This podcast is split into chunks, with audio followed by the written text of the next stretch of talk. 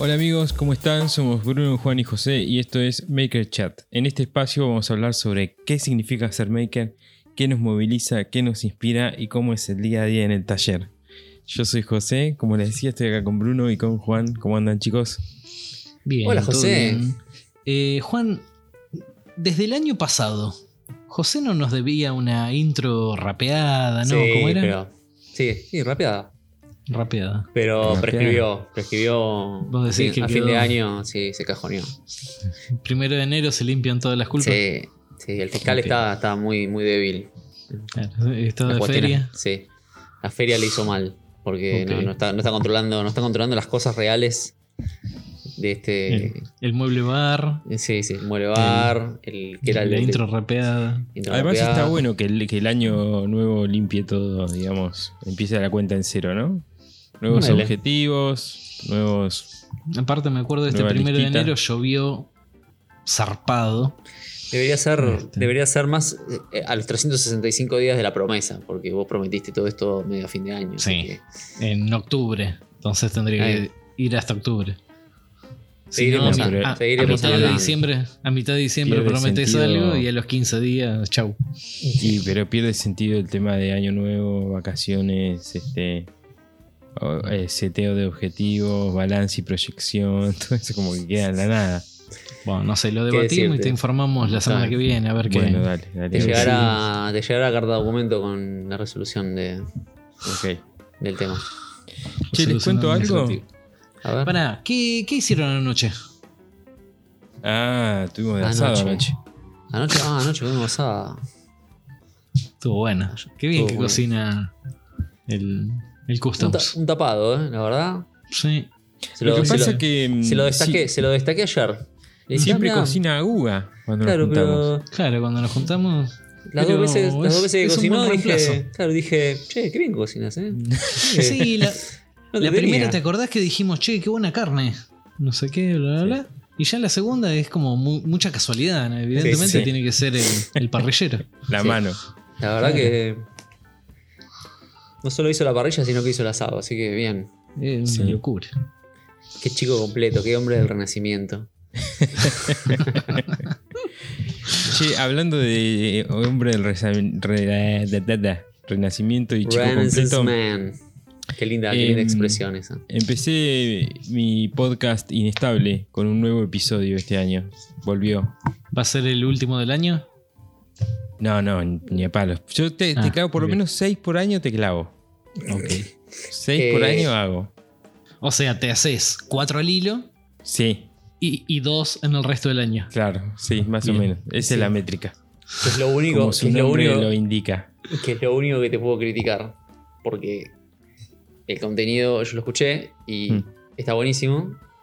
Mi única evolución fue no lo cuelgues. Sí, no cuelgues, seguilo. No cuelgues. Claro. Yo tengo Bueno. que confesar que anoche me fui a dormir con el audio de José en el oído. O sea, llegué ¿En hasta la mitad del episodio. Sí.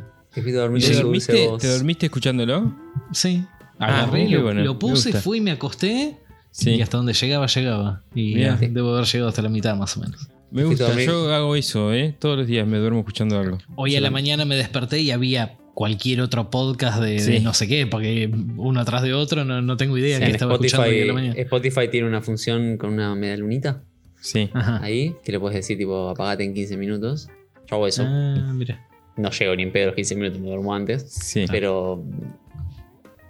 Porque al otro día tengo que retroceder 10 porque no sé de qué están hablando. O sea, lo sí. pones en 15 minutos y retrocedes 14. sí, probablemente. Pero. mm, Sí, yo también. ¿sabes qué? Ah, mira, yo también hago lo mismo, José. Me voy a dormir todos los días escuchando algo. El de los eh, audiolibros, ¿cómo es que se llama? Me olvidé el nombre de la aplicación. Eh, Audible. Audible, Audible. sí. Tiene una función que vos, vos con la lunita seteás los 15 minutos y tiene la función de que si lo agitas al teléfono se te renueva Te otros ah, 15 minutos. estira Entonces, 15. ponele Ah, que bueno. estás acostado con los ojos cerrados, no tenés que mirar la pantalla ni nada, haces tit, tit, tit, tit, y Mira, buena, Y, buena y que te tira, te tira una alerta que se está para apagar, ponele. eh, creo que se empieza a bajar el sonido. Y se empieza a bajar el sonido despacito, muy despacito. lo y- sacudís un poco y sigue. Y vuelve, sí. Ah, bien. Está bueno. Eh, así que bueno, volví, cambié, cambié un poco el formato. Está como más. Para mí está más interesante. Ahí Juan me decía que le había gustado también, así que Sí, estoy yo lo que escuché me gustó. Bien. No, no te puedo decir todo porque te soy sincero, no, no llegué al final, pero. Lo escuchaste, pero no despierto. Sí, claro. Sí, lo que tiene el podcast eh, que, que estabas haciendo estaba buenísimo, pero producir las entrevistas es como. requiere un montón. Sí. No un montón de trabajo, pero requiere un trabajo, coordinar agenda, estar disponible. La cuestión técnica. nada, Que no se caiga, claro. Internet, que se como- mucho de la otra persona también porque tiene que ser interesante, ¿viste? Tiene Sí. que darse linda una, char- una charla linda. Por sí, eso, sí. o por ahí muchas Lo voy a veces seguir pasa que haciendo tenés, igual, ¿eh? tenés una persona interesante, pero al sentirse entrevistada, Mm. eh, la, la charla no fluye. Tal cual. Tal cual, sí, sí, sí. Pero lo voy a seguir haciendo igual, ¿eh? Pero bueno, encontré en este formato también algo que me, me copa, me gusta. Así que. Es No lo aparte, aparte, si venías haciendo entrevistas, no tiene por qué ser estable. Tal cual. Es así, es así, sí. Es Puedo hacer lo que se me ocurra, básicamente. Em, Estabas entre esos dos nombres. Lo que se Sí. me cante e sí, inestable. Inestable, sí, sí, sí. Eh, así que nada, era un pequeño, una pequeña publicidad a mi otro coso, boliche. Em, ¿Cómo andan, chicos? se ¿Qué- lleva qué- gente, se lleva gente de un boliche al otro. Sí, sí. Y bueno, pa- para eso. eh, eh, para eso Para es. eso hago este podcast. Claro. Eh, che, ¿qué, qué cuentan? ¿Qué, ¿Cómo les ha ido la semana? Además del asadito de ayer. Eh, fin de semana largo y yo estuve, me tomé el fin de semana largo casi. Ah, ok. Fui un rato del sábado Mm. y después, bueno, fui un rato ayer martes feriado antes de que lleguen ustedes, hice un par de cosas, pero no no no mucho más, me tomé prácticamente el Para de los no argentinos que escuchan el, el podcast, acá en Argentina, hoy nosotros estamos grabando miércoles y el lunes y martes fue feriado. Feriado de Claro. carnaval. Pero el carnaval no sé si en todos lados lo darán, no darán, no desconozco.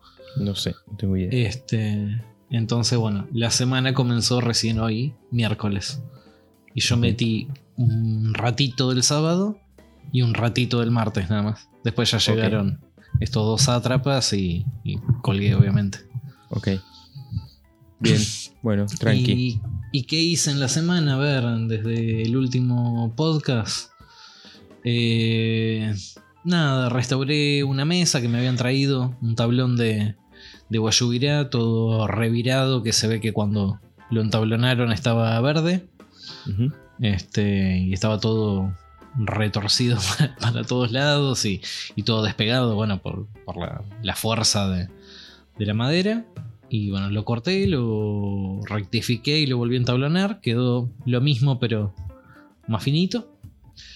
Este, ¿qué más? Bueno, terminé lo que había hablado la otra vez del tema de las cajitas. Este, eso también lo terminé y ya lo entregué. Y nada, ella me agarró el fin de semana y bueno, recién hoy miércoles volví al, al taller y me puse a, a hacer unas plantillas de un laburo que tengo que hacer en CNC. Tengo que posicionar muchas piezas, o sea, tengo que hacer muchos cortes repetitivos cambiando piezas de, de madera. Y me puse a hacer una plantillita que creo que mañana la, la termino como para posicionar todo, todo igual. Y ya mañana me pondría a cortar ese, ese laburo. Ok. Así que Buenísimo. No, no mucho más. Dale, bárbaro. Yo estuve, yo estuve cortando chapa de madera de manera psicótica. estuve dándole al bisturí como un campeón. Che, ¿cómo viene la chapa? ¿Cómo se compra? La chapa de madera se compra por paquete o por tira. Sí. Vienen de aproximadamente 2 metros 40 de largo. En general hay más cortas, pero en general vienen de 2 metros 40, las estandarizadas. Y de ancho tendrán, también depende un poco del, del árbol, pero en general deben tener 30 centímetros de ancho. Claro. Y, después se, tenés diferentes se enrollan espesores. sobre su largo, ¿no? Claro, estás en un rollo sobre su largo y después vienen diferentes espesores. Tenés el 0.4, el 0.6, 0.8. Ajá. Depende de lo que vayas a usar. En general 0.6 es como creo que el, que el más común. Y Cuando se dio el curso ahí en TDN de, de enchapado, hablaba del común como el 08. sí, 0.8 puede ser, sí. Depende, depende también de la especie. Porque mm, yo, yo donde compro mm, no hay mucha, o sea, no hay variedad de espesores, sino hay variedad de maderas.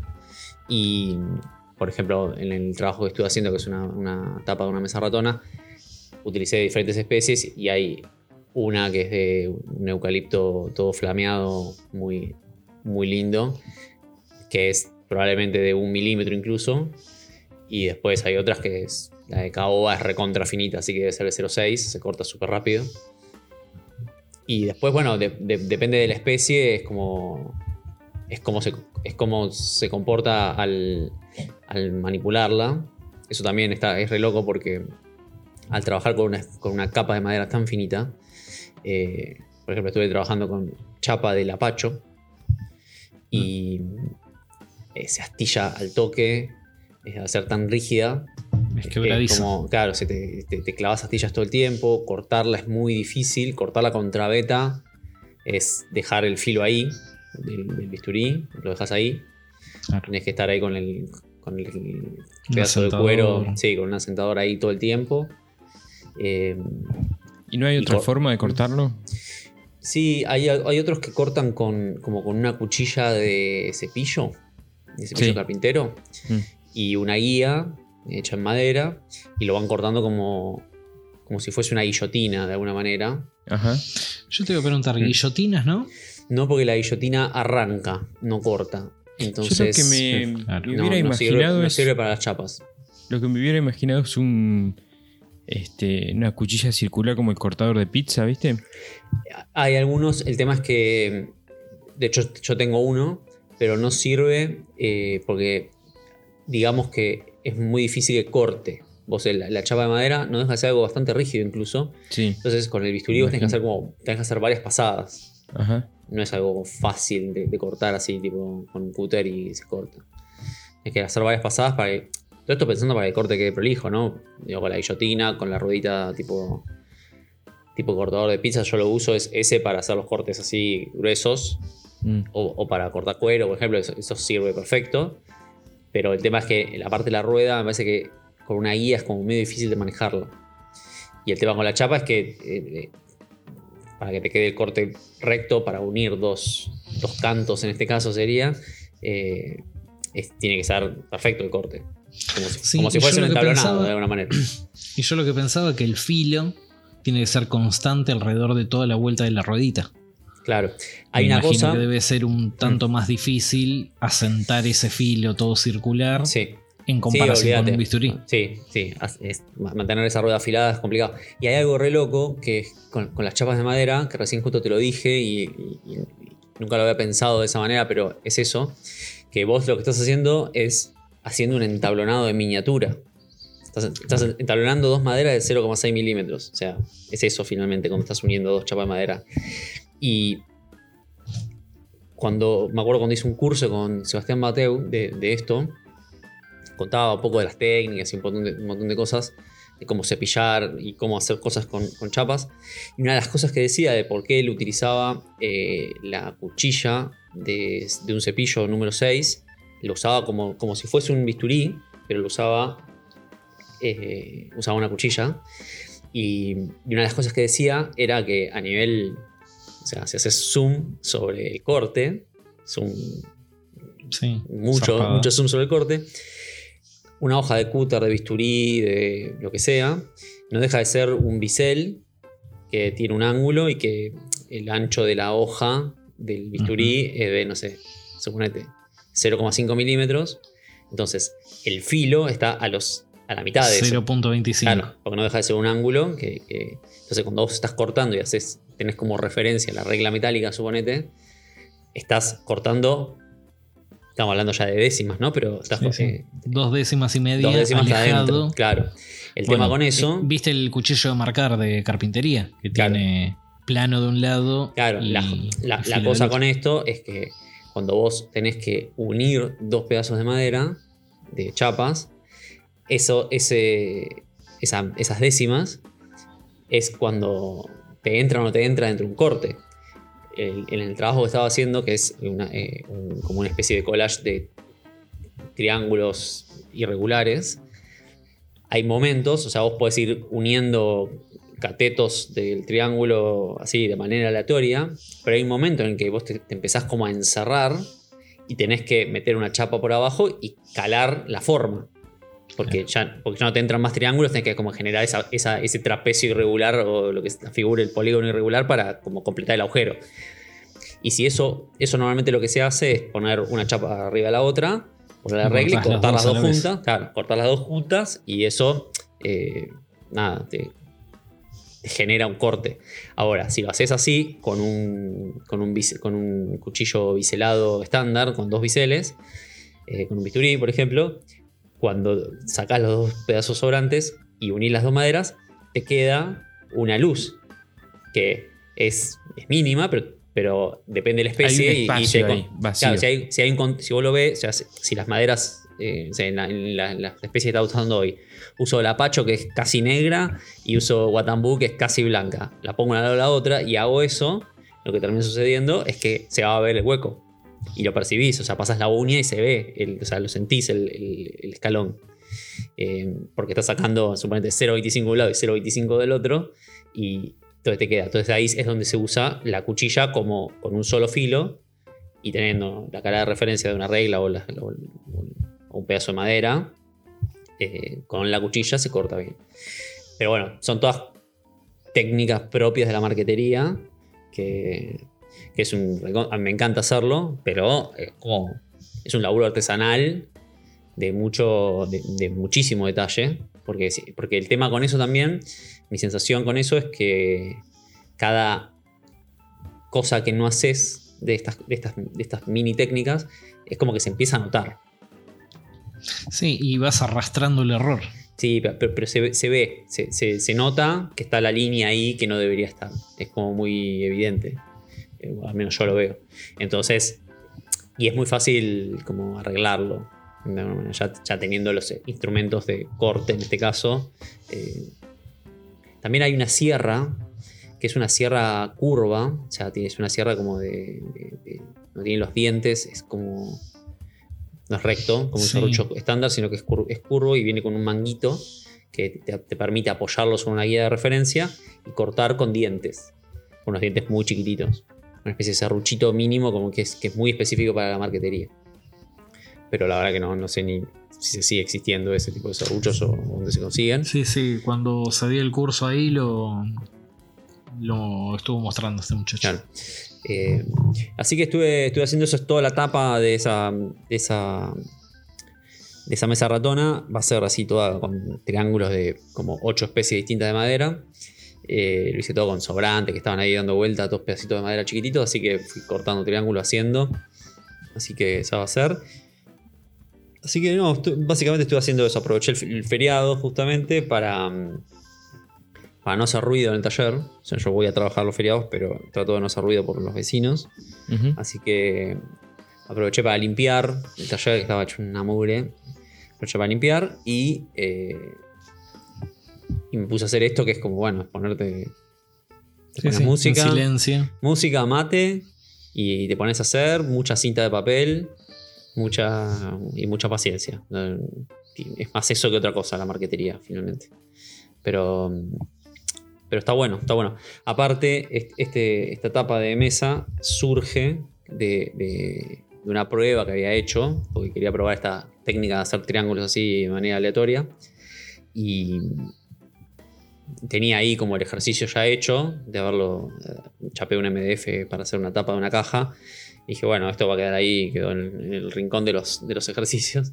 Y, y justo hoy puse como un, el ejercicio arriba de la mesa, como diciendo, bueno, esto, esto fue el ejercicio que hice hace no sé cuántos meses, bueno, esto se convirtió en... Un producto. En un, sí, en un mueble real, digamos. Eh, así que voy anotando los, los ejercicios que, se, que, se, convirtieron en cosas reales para, para cumplir el objetivo de este año, que es como implementar todas estas cosas que estuve haciendo. Muy bien. Bueno que- objetivo, loco. Sí.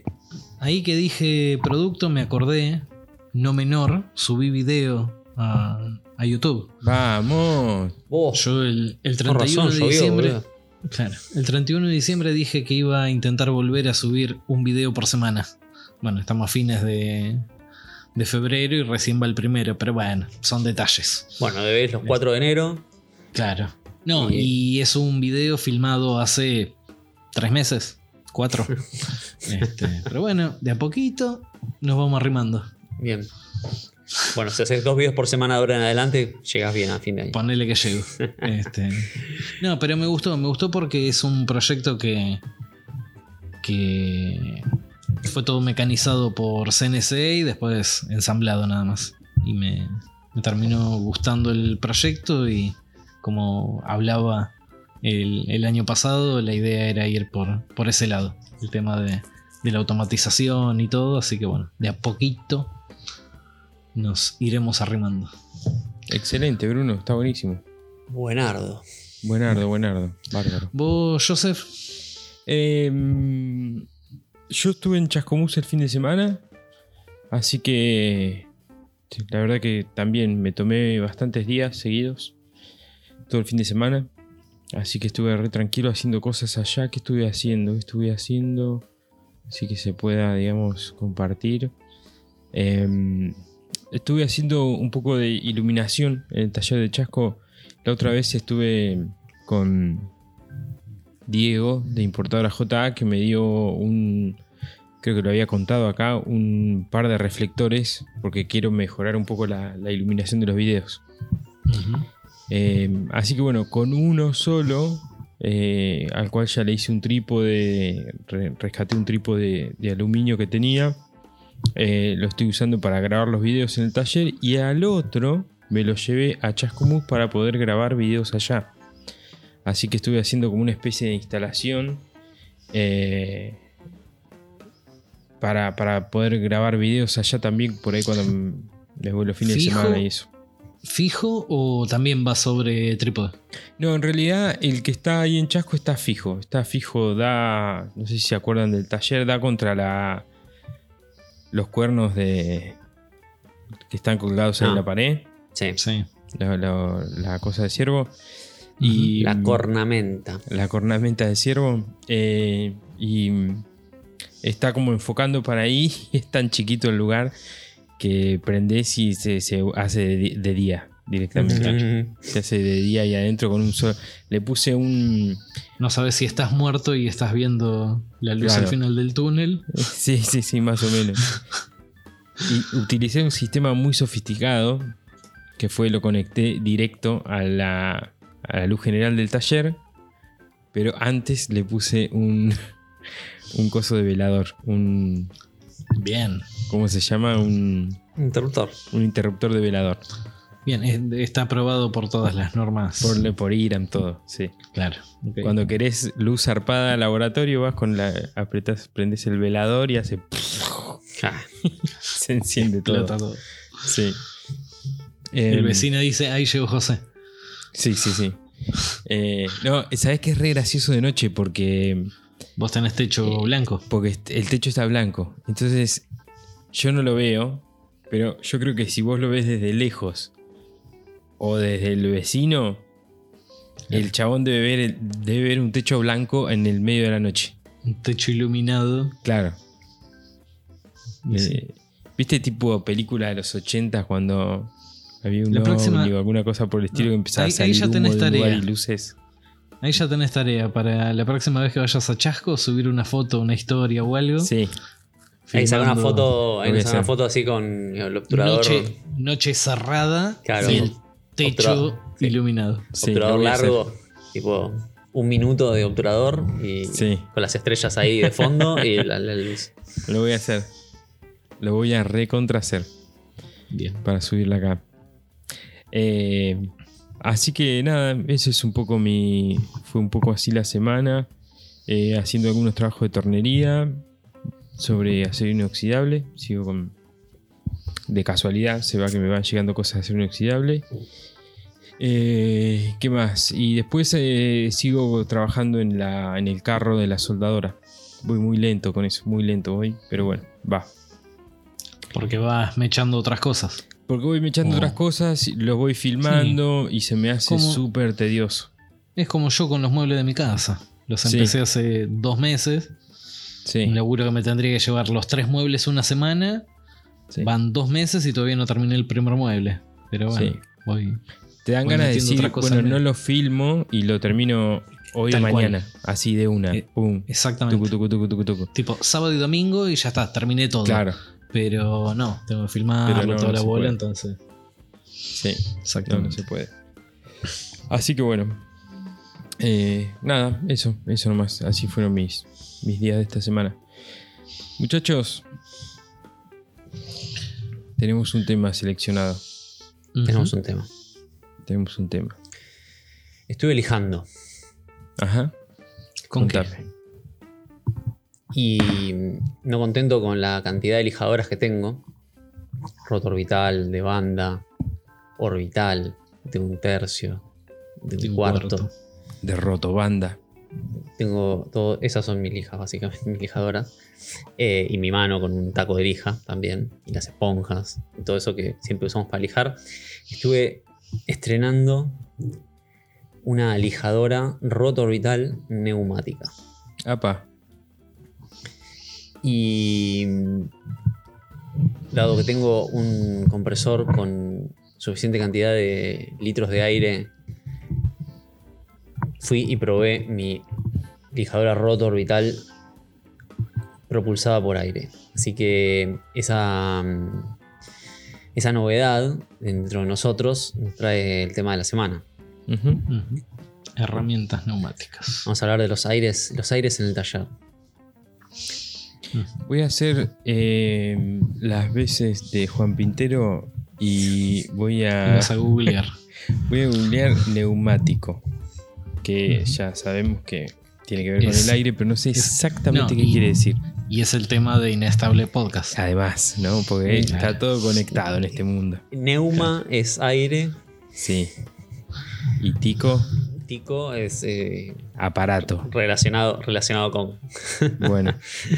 Neumático, del griego, no lo puedo leer, relativo al pulmón por el aire que lleva.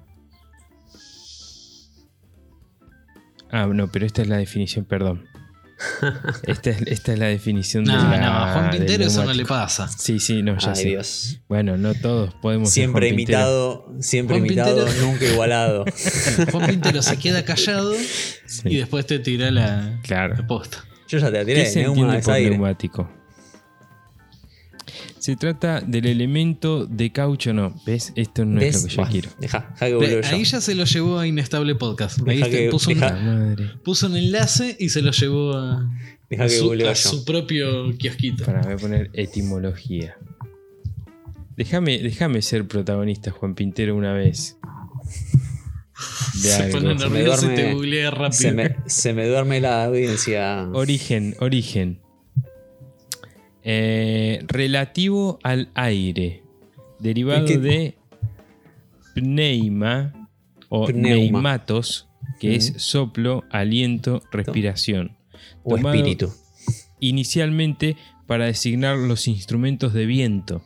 Posteriormente pasó a la física y a otras aplicaciones técnicas. De la familia etimológico de neuma, que es signo, grupo de notas. Buah. Bueno, Bueno, aire en el taller. aire en el taller. Aire en el taller. Los tres tenemos compresor, ¿no? Y más o menos usamos ese- esa propulsión de aire, esa fuerza motriz almacenada eh, para diferentes cosas, ¿no? Sí. Yo creo que soy el que menos utiliza eh, ese tipo de, de herramientas, justamente porque los, yo tengo dos compresores, los dos chiquitos. Uno de 50 litros y uno de tran- 30 eso te- litros, creo. Eso te quería preguntar. ¿De qué hablamos cuando hablamos de compresor chico? Compresor chico es, eh, en mi caso, es el almacenaje que, que que tiene. Exactamente. Y, y por otro lado, el, la recuperación. Claro. Entiendo. Cuando hablamos, cuando hablamos de, de herramientas neumáticas y compresores, tenemos que tener en cuenta como dos o tres valores del compresor. Uno que es el estándar, que es 8 bar, que es la presión a la que sale el aire. Se miden bares, bar, y son siempre 8. Por lo menos en los compresores, en los compresores de así comprables en una ferretería. Sí. Estándar. Eh, tiene dos, dos, este, mm, Dos mediciones. dos eh, registros, sí, que son Sí. los bares y las libras también. Las libras. Libras, Las libras libras por es muy pulgada. común ¿no? también. Libras por, por pulgada cuadrada, ¿no? La, la Es- medida. PSI es PSI. pound por square inch. Igual, inch, claro. Sí. Esas son como las dos, dos unidades de, de presión. Sí, Y después, esa la medida estándar es, es- es máximo 8. La puedes regular para que sea menos, pero en general la, la máxima que, que aguantan los tanques es de 8 bares. Y después tenés la- las otras dos variables, que es la cantidad de litros de aire que almacena el tanque y la cantidad de litros por minuto que puede sacar. que puede Claro. recuperar. Claro, es- o sea, es a, a qué, ca- a qué caudal de aire sale. O sea, una cosa es la presión, es la fuerza. Después tenés el caudal, que es la cantidad de aire que sale, que corre por, el, por la manguera. Y después es el tanque de nafta, digamos, del, Claro. Sí, sí, el almacenaje. Pero almacenaje. por, pero por otro lado, los motores no dependen también de la capacidad de recuperación. Claro, después tenés el- el- la fuerza motriz, que es qué capacidad tiene de comprimir aire. de llenarlo, Eso. de llenar Claro, esa- eso ese, Claro. ese tanque. Esa es la, digamos que es la, eh, la analogía del auto es la potencia del surtidor de nafta. Es que Claro. tan rápido puede volver a llenar el, el- el- el- el tanque. eh, y ahí volviendo depen- un poco.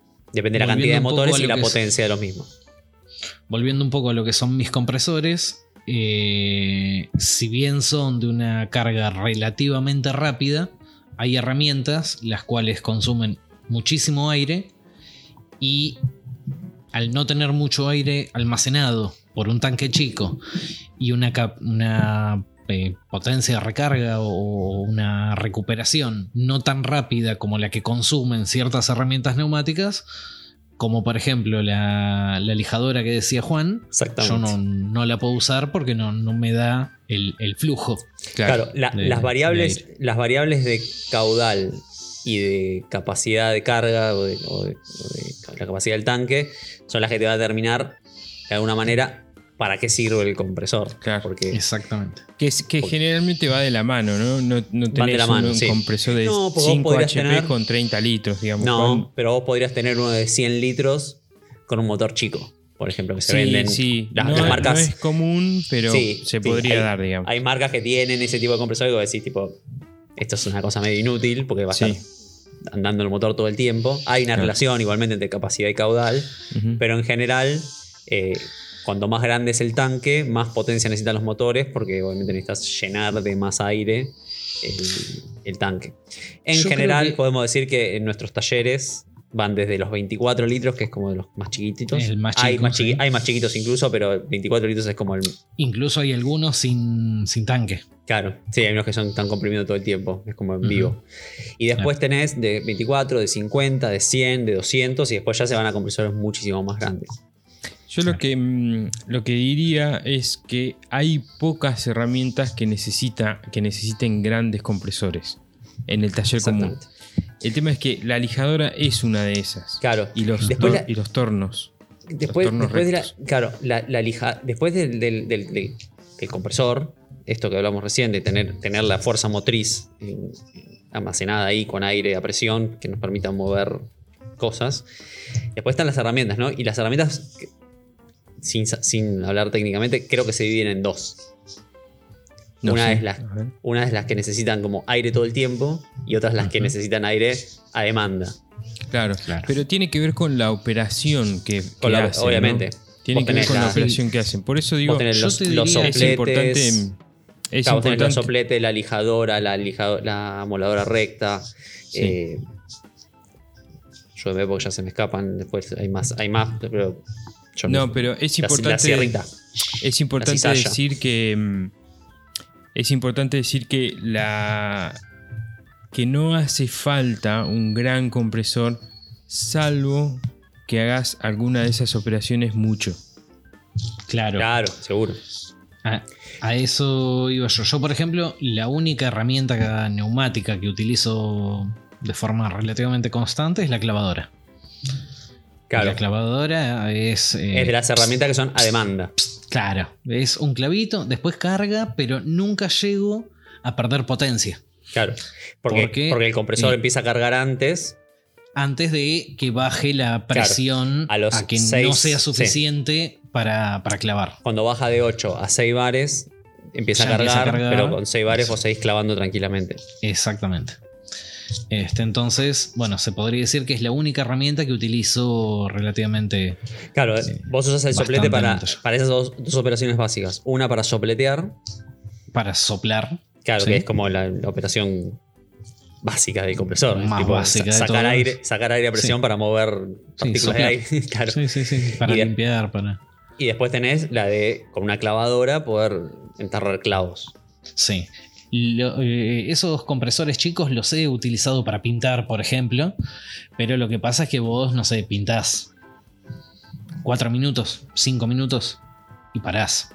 No puedo estar media hora este, pintando de corrido porque no, no pararía nunca el, motor. La, la- capacidad que tienen esos tanques tan chiquitos no, no, No, te permiten. Aparte, también hay que, hay que saber que todas las herramientas neumáticas tienen una, llamémosle, presión de trabajo, por así decirlo. Que es que, o sea, por ejemplo, la lijadora, esta que estoy utilizando, no funciona bien a 4 bares. O sea, si tenés poco aire, no funciona bien. Es como, que le, es como que le falta fuerza y al faltarle fuerza no se mueve lo que se tiene que mover y quizás no hace el movimiento orbital, por ejemplo. Claro. O sea, hace, perdón, hace el movimiento orbital pero no rota. Entonces, eh, eso es porque le falta potencia. Eh, me imagino yo que, que una cizalla o una sierra recíproca o eh, la lijadora, la, tipo la moladora recta, digo, esa- esas que necesitan potencia para poder eh, ejecutar su tarea. Sí, hay, hay atornilladoras de impacto. Sí, sí, sí, hay herrami- herramientas hay. taladro, O sea, todo el herramientas set, creo que todo el set de herramientas está, está en su versión neumática. Pero digo, esas, esas herramientas que son que necesitan potencia, si, si tu compresor no te la está dando por el motivo que sea, eh, dejan de funcionar. Es como que esté en un taladro de batería sin, con poca, poca carga. Claro. Llega un momento que se queda sin nafta. digamos. A mí me, me pasó hace poco la, la- la cosa, no sé si inversa, pero capaz que sí, un poco inversa. Es que la última herramienta que tuve, que la adquirí hace poquito, es una lijadora de banda. Que es, una especie- es una lija, una banda muy finita. eh, Ah, de- sí. Creo que Ah. tiene un centímetro Sí. de ancho y, y- y tiene como una, y hace como una especie de triángulo con las, con las poleitas donde, donde viaja esa. Y es muy loco cómo funciona. Es bastante absurdo la forma de funcionamiento. Porque lo que hace es demandar una cantidad de aire suficiente como para hacer girar eso. Pero como es una banda, hay un montón de aire de ese que vos le estás enviando que no lo utiliza y lo tira para el costado. Porque lo que yo creo que, que hace la máquina es decir, en, en un momento decir, no, che, mira, esto es demasiado, soy Claro, una tiene- bandita de lija. Tiene como una especie de válvula de escape. Claro, exactamente, como una especie de válvula de En escape. vez de ese excedente, en vez de guardárselo para funcionar de forma más prolongada, lo va tirando para el costado. Lo tira Claro, para hay, el que ver, costado. claro, hay que ver si la, la herramienta te dice, mira, yo trabajo a 4, Sí, no me des 8 porque los- esos otros 4 los desperdicio. Quizá Claro. vos podrías regular la salida del compresor sí, a 4. Pum. y- sí, pero ¿sabes qué, cuál es el tema?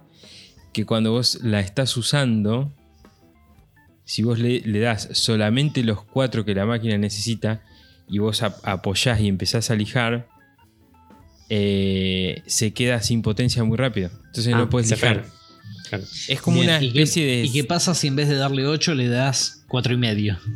Bueno, Cinco. no sé, no sé, no sé. Tendría, Claro, que, ah, tendría que hacer el ejercicio de empezar a. Sí.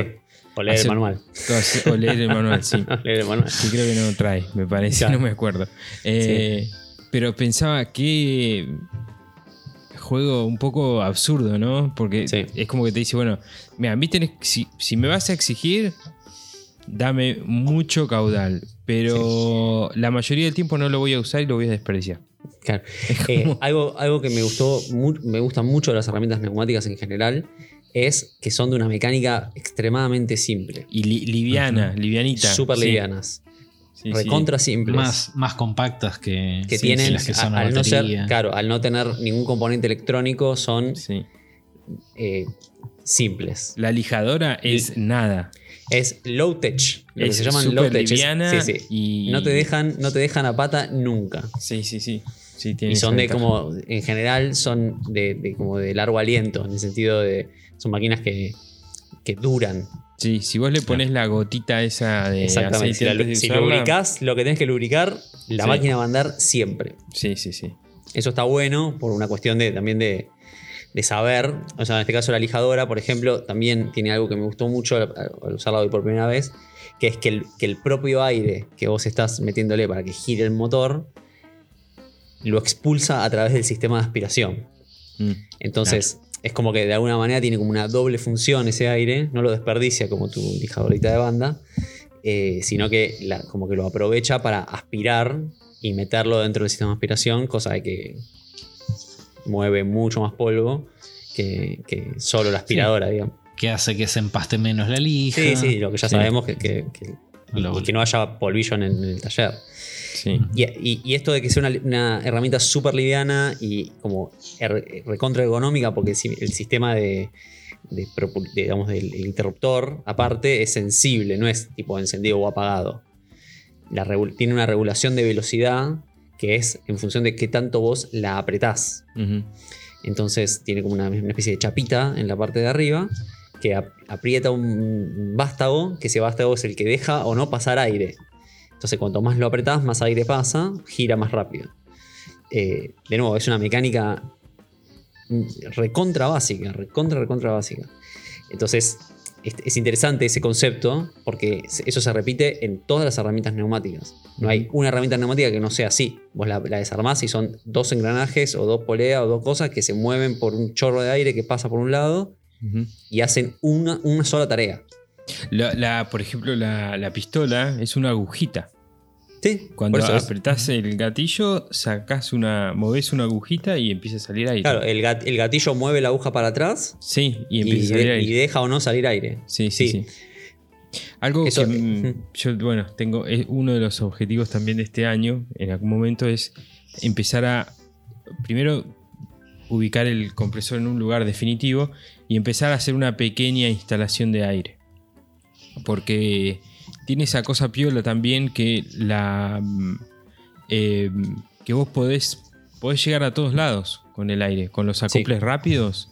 Podés Ujú. tener tu pico de acople, no sé si vos tenés, Juan, en tu taller, así. Yo me hice, yo tengo el, tengo el compresor como medio en una punta del taller y me hice, tengo, el- los compresores en general tienen dos salidas. Y a, a una salida le, le- le instalé, le- le instalé la manguera esa que se enrolla, tipo Sí. cable de teléfono. Sí, Sí. la La naranja. que, la que siempre está enredada, bueno, esa. Con, la, con el pico así, soplador, que es como, Sí, bueno, la, bueno la eso. manguera que, nada, se usa medio para soplar todo el tiempo.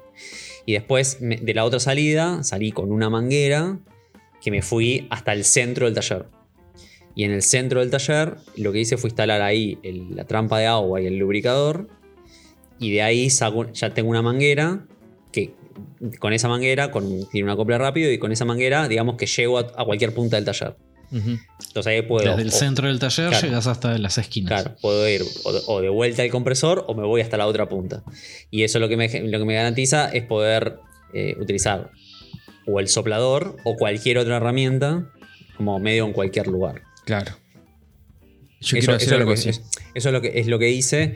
Me instalé el, el- el- el kit que viene con el aceitador y el- la trampa de agua Ujú. que es un, es un accesorio que se insta- se- es, muy común usarlo, que es eh, el aire comprimido, o sea, la compresión de aire genera, entre otras cosas, humedad. Y esa humedad se almacena en el tanque, en el tanque del, del compresor de 24, 50, 100, 200, la cantidad de litros que sea, suele tener cierta cantidad de agua, que todos los compresores tienen una, llavecita en la parte de abajo que hay que cada tanto, se, estila una vez por semana, pero bueno, cada tanto, eh, purgarlo. O sea, es abrirlo, dejar que se vacíe el tanque de aire, que caiga ese agua que suele, suele salir con un poquito de óxido. Bueno, esa misma agua está en la humedad propia del aire, que está ahí comprimido, y que también va por las cañerías hasta llegar a la, hasta la, hasta llegar a la pistola, a la lijadora, a la herramienta que utilices. Entonces le estás pas- haciendo pasar aire húmedo por los mecanismos de la, de la, de la herramienta, digamos, perjudicándola con su vida útil. Sí, sí, porque para ai- eso- aire más agua es óxido. Óxido. Entonces, eh, Debo decir que no vengo haciendo ninguno de los mantenimientos. Claro. Últimamente ni vacío los compresores y tampoco vengo lubricando la pistola, que es la, la- o sea, la, la clavadora, que es la única que uso, porque no sé dónde dejé el aceite. Yo no tengo el lubricador como, como vos, Sí. sino que le echo gotitas. Bueno, el dónde Podés quedó. ponerle WD-40, ¿eh? sí. Podés O sea, el- el- eso. cualquier el- lubricante de esos. Sí, el accesorio que este nada, lubrica- el, el accesorio este que le estabas contando es un mecanismo donde el aire pasa, hace, tiene una trampa de agua, o sea, almacena gran parte del agua, después pasa por un aceitador que con la regulación correcta lo que hace es hacer que el, el aceite, el aire que sale salga aceitado, entre comillas, con nada, una gota de aceite cada el caudal de aire que vos le determines y eso te mantiene aceitadas las herramientas. O sea, no hace falta poner esa, la famosa gotita Esa antes gotita. de usar. Eh, es un accesorio que lo tenés ahí colgado a la pared, de ahí sale la manguera y ya te olvidas. No apto para eh, cuando usas el compresor para hacer sopleteo de, con pintura. Porque ese aceite va al, entra a la pintura y te mancha la pintura teóricamente. Yo no, como no lo uso para pintar, no, no es un problema.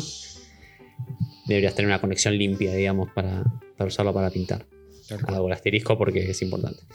Eh, hay- de Que eso- en lo que es pintura, si no tenés la trampa de agua, no pasaría nada. O sea, un poquito de agua en la pintura, si esa es- mínima humedad va- en el aire no debería si es, de complicarte. base, si es base de agua no pasa nada, si es base solvente... eh, Sí, no pero deberías. tampoco es, tampoco es que, es No, que no, sí, va no es- el agua, Claro, digamos. no es, no es no que son- tenés una sí. manguera de agua No, no, conectada. no, Claro, Es, claro. es aire húmedo, no es, no es agua. Es aire húmedo. No pasa Lo, nada. lo importante es llegar a la- como al, al- al pico de la herramienta, como con el aire en condiciones. En este caso sería el aire lo más seco posible y Claro. Con, la, mi- con, la- con el mínimo lubricante, con el sistema lo mínimamente lubricado para que la, para, para que la herramienta tenga la mejor vida útil. Nada más que eso. Hay algunos mini aceitadores que se, que se compran que se conectan como. eh, se hace como una especie de bypass en la salida de la. en la entr- perdón, en la entrada de las herramientas donde es como tener un cartuchito que aceita la herramienta directamente. Que también si hay, hay- hay herramientas, por ejemplo, una clavadora, eh, por ahí no necesita tanta lubricación, o sea, necesita, pero con, con una gotita estás.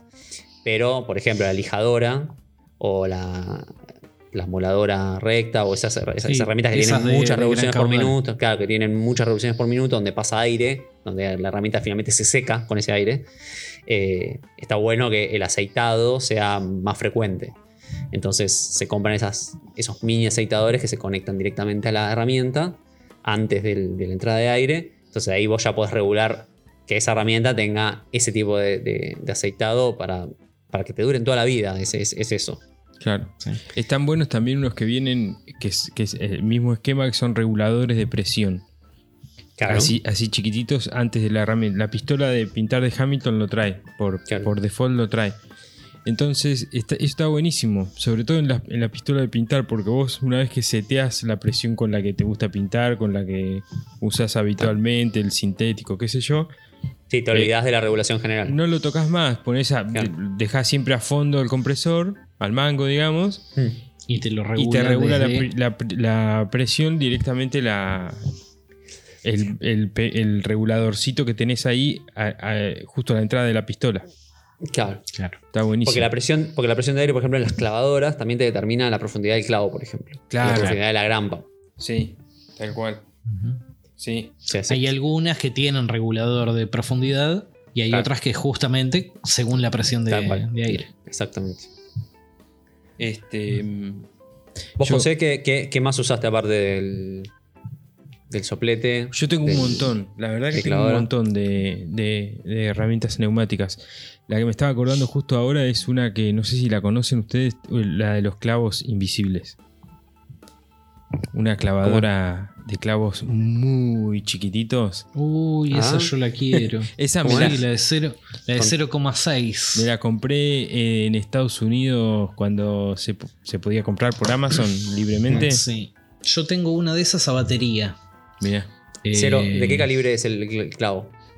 Eh, es nada. 23. Es nada. No me, no me acuerdo cuál es el calibre. 23, cero- 0,6 milímetros. Me costó 8 meses más o menos conseguir. O sea, yo tenía la clavadora batería y como estuve como 8 meses buscando los clavos esos. Mira, No los no encontraba. los conocía. No, yo cuando, cuando la compré me, me- Finish Nails. Cuando la compré me venía eh, compré como una especie de, de packs de clavos qué sé yo que venía no sé 200 de cada medida y me compré dos cajas de esas así que tengo, tengo Ah, para yo, me, yo compré en 22 milímetros y creo que los más largos que conseguí eran ponerle... No, en 15 milímetros y en 28 milímetros. Son las únicas dos medidas que conseguí.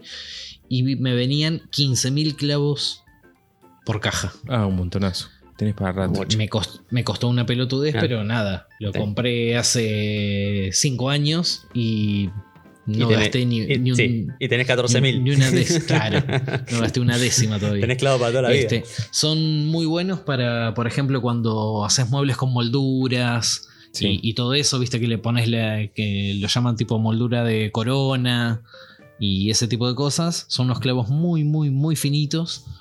Este, que realmente no, no se ven. Están, están muy buenos. Yo los, eh, los, los usé varias veces los he usado, pero me acuerdo de una vez particular que los usé en Peteribí y desaparece. Sí, desaparece. Claro. Si no te quedas viendo dónde lo pusiste, te das vuelta Sí. y volvés a No mirar y, Tipo, lo- sí. y no lo encontrás. Sí, sí, sí.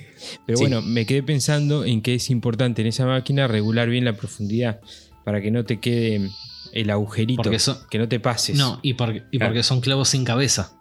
Entonces, si te pasas mucho de profundidad, Te hace el agujero. no, no, no cumple la función de clavo. Ah, Te- claro. Ponele que vos estás poniendo una maderita de, 5, de 3 milímetros y te fuiste de profundidad 2 milímetros adentro, ese milímetro no Sí, va a llegar a sostener. Claro. Claro, no va a tener agarre. Como justamente es un clavo sin cabeza. ¿Qué más, Este. ¿Qué más tenés aparte de la clavadora esa loca? Después otra loca que tengo que está buenísima es el, el- el tornito recto que llaman o, o amoladora recta de tipo lápiz. Esa está buenísima. Como una especie de, como una especie de mini torno. Como una especie de mini torno, tipo un Dremel, pero es más finito que un Dremel, es como un lápiz. Como Eh, el Dremel con la. con la. Con tripa. con la tripa. Con la tripa. Bueno, es, es una especie de eh, manguerita más finita que se conecta a la manguera de compresor, pero es una manguerita mucho más finita, como si te dijera, eh, no sé cómo explicarlo, una como, un manguerita. to- man- co- como el la torno del dentista. estándar. Claro, la es como manguera una manguerita de de- tela. Claro, como el La torno del manguera dentista. estándar es de 8 milímetros. Bueno, la mitad, ponele. O 5 milímetros. Y es como un set que viene con un montón de piedritas y de accesorios y está bueno ese. Ese está buenísimo.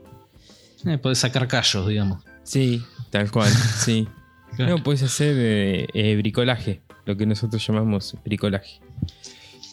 Eh, tengo varias, después... eh, ¿Qué más así raras? Bueno, pistola de pintar. Eh, ¿Sabes cuál no tengo? ¿Sabes qué cosa no tengo? La remachadora. No, la de, la de soplar. La, Mira, la pistolita de soplar. Esa. Dale. vos no tenés nada para soplar en tu taller. T- Tengo Más allá de la tus pulmones. inflar las ruedas. Sí. Sí, y le corté pero la no es lo manguerita, le mismo. corté la No. parte delante del pico con un Qué cuchillo. pobreza. Sí.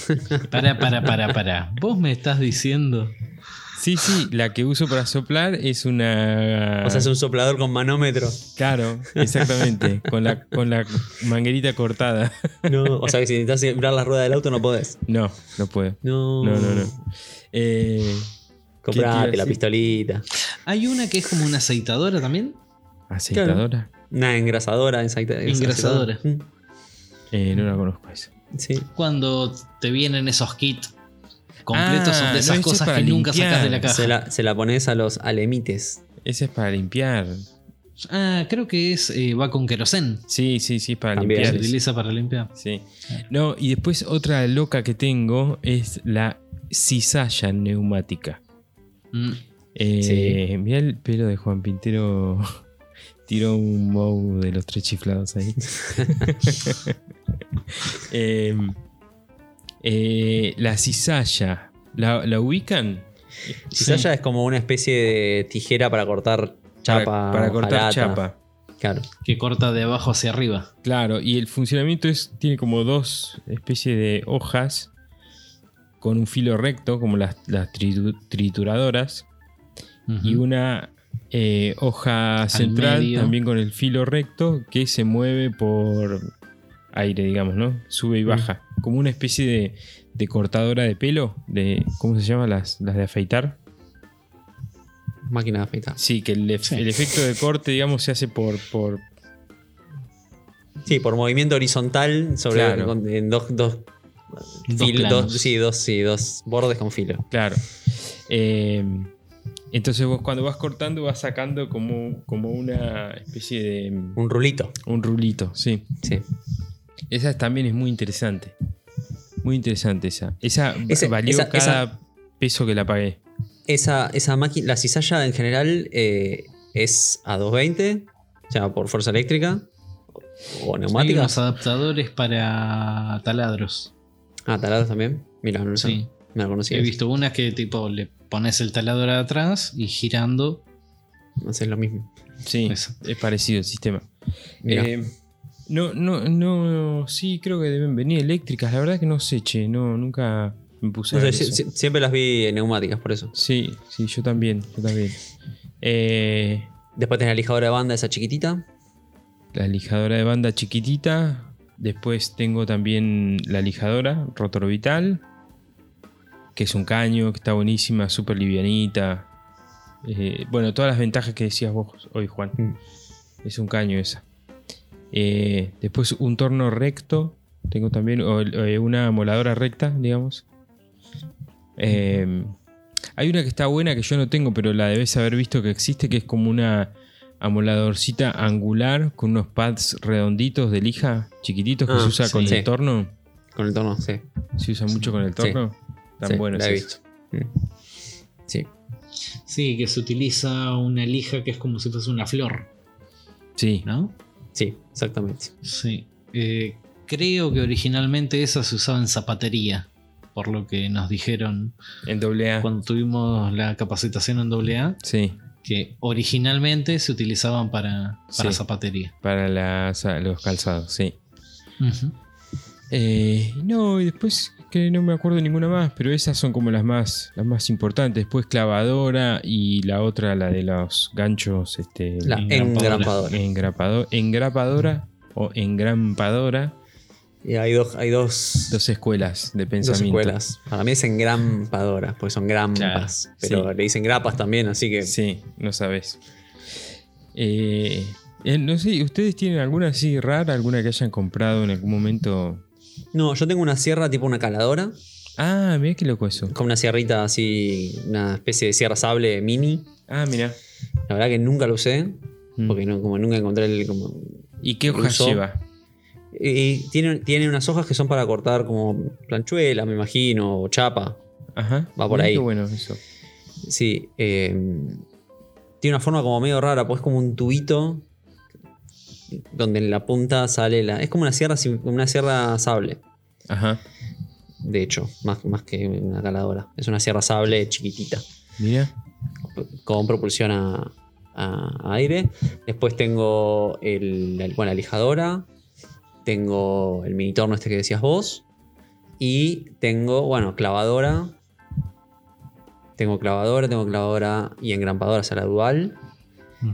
Y el soplador. No, no mucho más. No tengo para inflar gomas, por ejemplo. Claro, claro, claro. Sí. Sí, igual es, es, me- eh, está, bueni- o sea, está buenísimo tenerlo en el taller, la propulsión a aire, digamos. Eh, la, la verdad es que lo- la mayoría del tiempo lo uso más como Bruno, ¿no? Como soplador y como clavadora. Es, el- es la gran mayoría del tiempo, son esas dos, dos- dos herramientas. Eh, no es una herramienta principal, eh, por lo menos en mi taller. No. No es que está todo. Yo creo que en un taller de carpintería el tema de uso de baterías sí, mató un poco. Sí. mucho. Sí, y, y- y- y- que tanta la construcción de tu mobiliario tenga clavos también, ¿no? Porque Claro. yo hay veces que lo uso un montón, hay proyectos en los que los uso un montón porque uso el clavo como herramienta de anclaje y después es, por ahí hay proyectos y proyectos que no, porque uso tornillos o porque no uso eh, otra cosa que no sea la propia madera, entonces es como que, bueno, no, no se usan ya, digamos. Pero antes de la antes de la aparición de la batería, digamos, había cosas que solamente se podían hacer con que, que no, no, no es una cosa que se usa todo el tiempo, pero que solamente el compresor puede hacer. Por Claro, ejemplo, sí, pintar. Pintar es Pintar. Sí, antes de, la- de la- de la- de las, de las turbinas a, a- a batería o a Claro. 20, digamos, pero sí, en general, el que, el que pinta en serio, llamémosle, el que pinta con cabina y que pinta, tiene propulsión a aire. Sí, no, Sí. no hay manera. No hay- es imbatible eso. Es imbatible, sí, sí, Es sí. imbatible. Eh, Sí, Incluso imbatible. las, las buenas de, de turbina No, no, no. no le llegan. No, no. Claro, por eso. Después, por ejemplo, el- todo lo que es la clavadora, que también ahora nosotros tenemos esta clavadora a batería que es- está buenísima, súper cómoda, porque es portátil y todo lo, lo que ya sabemos. Pero igualmente, por ejemplo, no sé, si la tenés que usar un rato largo, la clavadora a batería es muy pesada. No, yo adentro del taller, clavadora, utilizo la neumática. Claro, la neumática es contra livianita, súper cómoda de utilizar. Eh, entonces también es como, bueno, esa ventaja. Esto que te digo de la lijadora también es como. Es súper eficiente lijadora neumática. Obviamente necesitas un compresor que, que- que- que te pueda aportar ese, ese caudal de aire que la, que la herramienta necesita. Esta, no sé, la lijadora con, una, con un compresor de 24 litros. Y no- yo, por ejemplo, no te como te sirve digo, directamente. Tengo, tengo un compresor de 30 y uno de 50. No, no, yo no puedo utilizar una Claro, lijadora sí, de esas. necesitas mínimo de 100. Mínimo. Claro. Sí. Eh, así que bueno, eh, esas son las herramientas que tengo. Eh, yo hace poco cambié de compresor, tenía uno de 50 litros, ahora pasé uno de 100. Ah, Eso vos fue tenés como- un compresor muy Sí. copado. Sí, yo tengo un compresor que son. Esta es una, una tecnología medio nueva. No sé qué tan nueva es, pero bueno. Para El compresor es clásico. nueva. El compresor clásico es un motor eléctrico que tiene un pistón que comprime aire. Y, o motor a explosión, pero que básicamente ese es un sistema de, de un pistón comprimiendo aire y metiéndolo dentro de un tanque. Más allá de el origen de la energía, transforma energía motriz en energía neumática. Eh, este, este compresor en particular tiene cuatro motores. Perdón, tiene dos motores de cuatro pistones en total, o sea, dos pistones por motor. Pero lo loco es que no tiene aceite el motor. Eh, Tiene esa como esa. mm, ese detalle. Y los aros, o sea, los compresores con motores estándar, es un motor como si fuese el de un auto, por decirlo de una manera así burda, donde es un pistón que tiene un aro y ese aro es el que comprime, ¿no? Como el que, Ujú. el que- el que cierra el circuito y hace que el aire no se escape por los costaditos. Ese aro se va desgastando con el tiempo, por más aceite que tenga y lubricación y qué sé yo. Es un metal friccionando con otro que levanta temperatura y eso tiene un desgaste. Más largo, más corto, tiene un desgaste. Hay que hacerle el mantenimiento cada tanto, cada seis meses, o no sé cuántas, 500 horas de uso, una cosa así, pero bueno, cada seis meses hay que cambiarle el aceite. No, hay un mantenimiento que hay que hacer que, si realmente hago la pregunta acá en la mesa, probablemente el cambio de aceite, si Bruno no, le- no lo purga directamente, el aceite no sabe ni que existe. Antes de que hagas la pregunta, yo ya te estoy diciendo que no. Por eso. Entonces, eso, básicamente, el desgaste de- de- del pistón.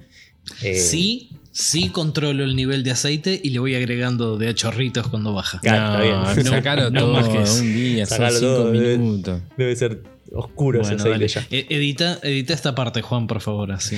Bueno, el, el- el tema con el mantenimiento del compresor es que sí o sí hay que hacerle ese cambio de aceite porque si con el aceite viejo no lubrica bien, se empieza a recalentar y si el, y si el, el aro se desgasta lo suficiente, deja de comprimir. O, o no comprime lo suficiente, entonces nunca logra llenar el tanque. Bueno, básicamente perdés, el com- perdés la herramienta, deja Claro. de funcionar la herramienta. Claro. Bueno, este tipo de compresores que son sin aceite, ese, ese mantenimiento no lo tenés que hacer porque básicamente no tiene aceite. Y lo que tiene es que esos aros son de teflón. Y lo que termina pasando con eso es que se recalienta mucho menos porque el teflón, o sea, fricciona la camisa del, del cilindro con un aro de teflón en vez de un aro de metal.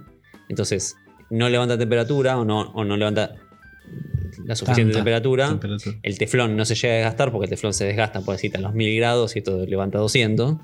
Entonces no, no, no- no sufre desgaste, no tenés mantenimiento del motor en sí, no tenés que hacer el mantenimiento del cambio de aceite y además es recontra silencioso. O sea, es eh, muy notable la diferencia entre un compresor con o sin aceite, la cantidad de ruido que genera. El compresor es una herramienta ruidosa cuando está cargando, cuando el motor está comprimiendo, el ruido que hace es notable en un taller que es más bien cerrado, no sé, el mío que es chico, Chico. que retumba por todos lados.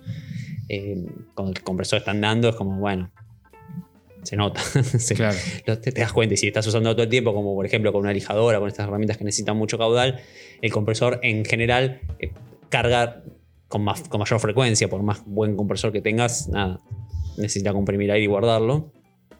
Si es con la clavadora, por ahí nunca lo necesitas que cargue, pero con estas herramientas de mucho caudal, el, el compresor andando todo el tiempo pasa a ser muy molesto. Eh, sea, mucha cantidad de decibeles a un ruido que está en el umbral de lo dañino, ¿no? como están los 90 y pico de decibeles el, el ruido del compresor. Así que tenerlo cerca, en un lugar cerrado, que retumba, es muy incómodo. Bueno, este tipo de compresores sin aceite eh, está en el orden de los 70 y pico de, de decibeles, que es como, recuerdo cuando filmé el video, que era como más o menos el ruido de un secador de pelo, Claro. Claro. que es como Sí, el habla humana está alrededor de los 60 y pico. Sí, sí, es una escala logarítmica, si bien entre 60 y 70 hay un montón de diferencia. eh, es, es- el- el- la diferencia de ruido es notable. O sea, hace ruido, sí, pero nada, no. Mucho menos que cualquier otra herramienta del taller. Entonces, Claro. eh, mucho menos que una sierra de banco, que el cepillo de banco. Que son Sí, sí, que una ruidosas. lijadora rotorbital eléctrica. Claro, bueno, hace ese ruido, suponete. Como una, una herramienta más, ¿viste? Entonces es muy notable la diferencia y eso lo hace porque, porque el motor tiene esa tecnología distinta que hace que, que- que sea mucho más ruidoso, así que es como. Está buenísimo. Si estás, no tenés compresor y querés comprarte uno, altamente recomendado comprarte un motor sin aceite. Porque primero por el tema del mantenimiento y por otro por el tema del ruido, que son como dos ventajas Yo debería, buenísimas. yo debería de pasar a esos Sí, sí, sin sí. mantenimiento. Buenísimo. Después el mantenimiento de la purga lo tenés que hacer sí o sí, porque nada, sigue, siendo aire comprimido dentro de un tanque que se acumula. Yo, por regla general, yo los viernes, a última hora, cuando estoy cerrando, cerrando el taller, hago la recorrida de apago las luces, enchufo las cosas, o todo eso, tú bajo la palanquita y que se purgue el fin de semana. Y el lunes, cuando, cuando vuelvo a usar el compresor, cuando lo enchufo, lo prendo y empieza a comprimir y veo que está perdiendo aire, pum, cierro la palanquita.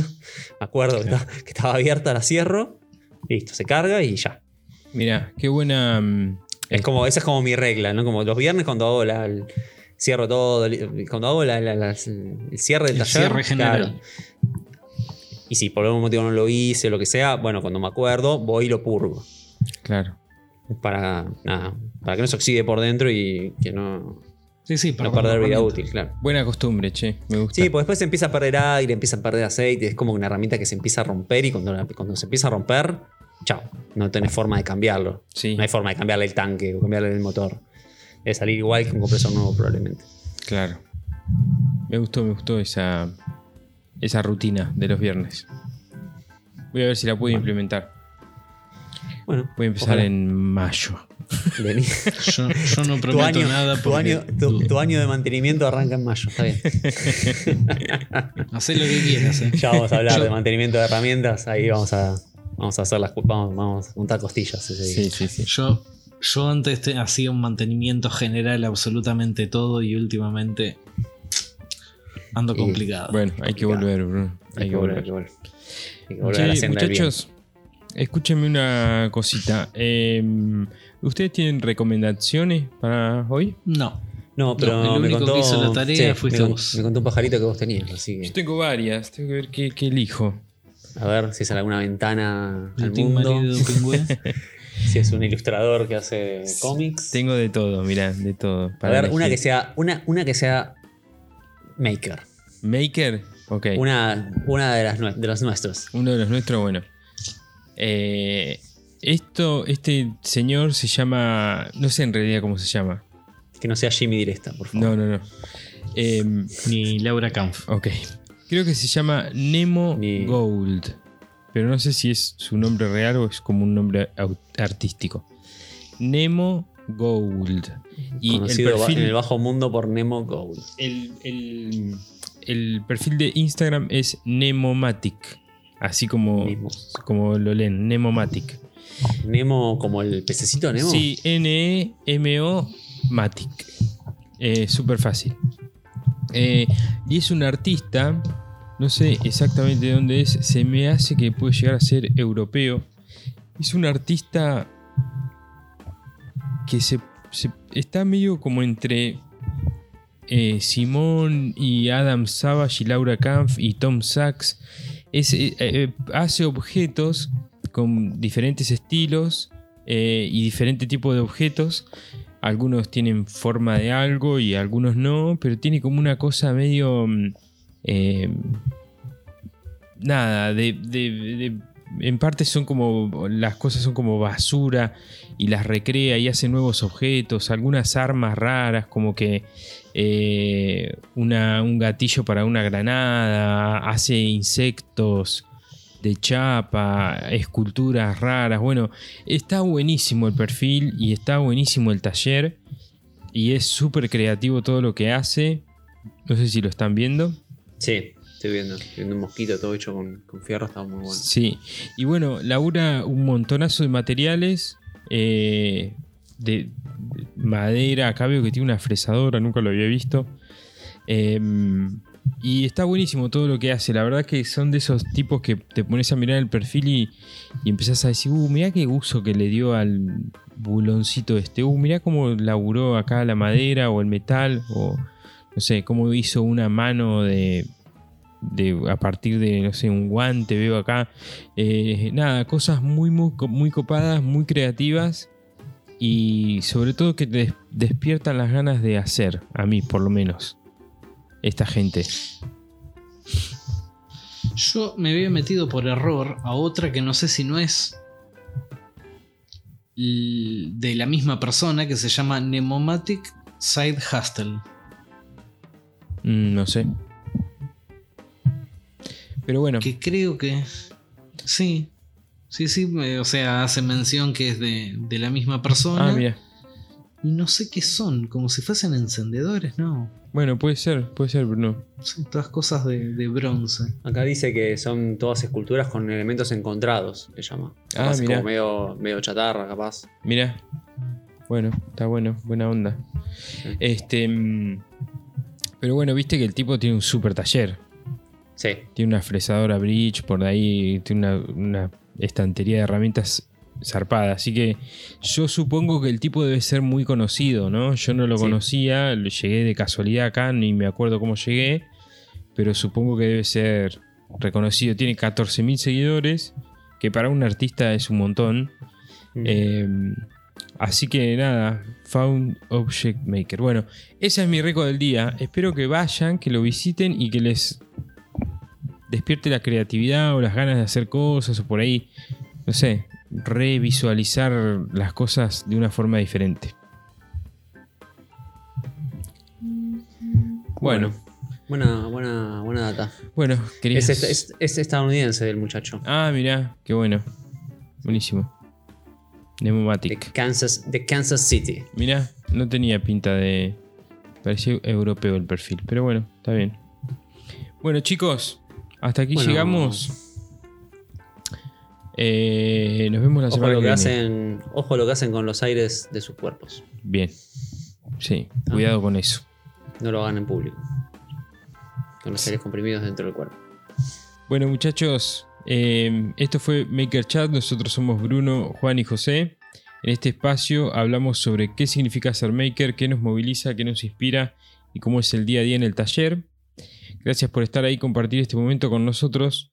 Pueden escucharnos en YouTube y además encontrar contenido extra en nuestro Instagram que es arroba makerchat.podcast. Chao gente, hasta la semana que viene.